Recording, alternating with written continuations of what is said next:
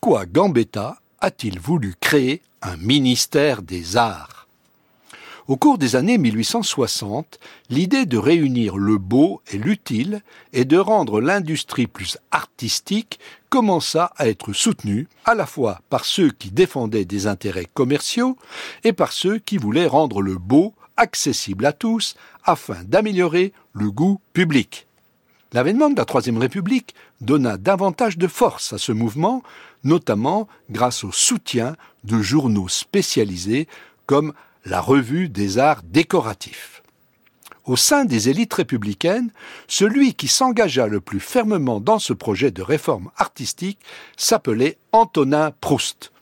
Maire de Niort, puis député des Deux-Sèvres, ce républicain proche de Léon Gambetta, était aussi un amateur d'art il se fit connaître notamment par sa défense de l'impressionnisme. Gambetta, qui présidait la Chambre des députés depuis 1879, accéda à la présidence du Conseil en octobre 1881. Il put ainsi tenter de mettre en œuvre les réformes qu'il avait promises dans son programme. Le ministère des Arts en faisait partie car Gambetta y voyait le prolongement esthétique d'une république prônant l'union des classes sociales, mais dans laquelle les chefs d'entreprise et les artistes devaient jouer un rôle prépondérant. Organisé autour de trois grandes missions, l'enseignement, la conservation, la décoration, la mise en place de ce ministère concrétisa le nouveau rôle artistique que devait jouer l'État républicain. Il s'agissait de refonder l'unité de l'art tout en respectant sa liberté. Mais très vite, les conditions qu'il avait rendues possibles se retournèrent contre ce ministère des Arts. Étant donné que ses principaux services provenaient du ministère de l'Instruction publique, il subit les attaques de ceux qui se plaignaient d'avoir été dépouillés.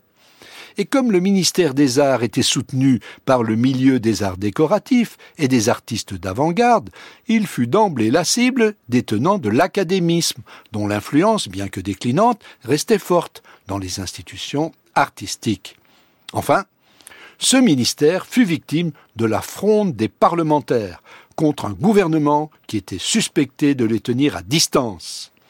Le ministère des Arts fut présenté comme un exemple de la politique autoritaire et étatiste impulsé par Gambetta. On reprocha à son gouvernement de s'immiscer dans des domaines, celui de l'art, mais aussi celui de l'industrie, qui appartenaient à l'initiative privée ce qui augmenterait des dépenses publiques que la Chambre ne pourrait pas contrôler, car elle serait sous la coupe des fonctionnaires du ministère.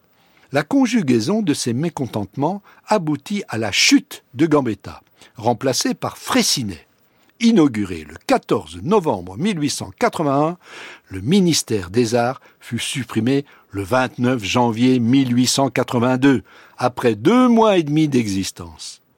Gambetta confia alors son amertume à Antonin Proust, en lui disant Vous avez été, mon cher ami, le premier ministre des Arts. Vous serez vraisemblablement le dernier. Cette prédiction était un peu trop pessimiste, puisqu'en 1959, André Malraux prit la direction d'un ministère des Affaires culturelles qui marqua le retour de l'intervention étatique dans le monde des arts.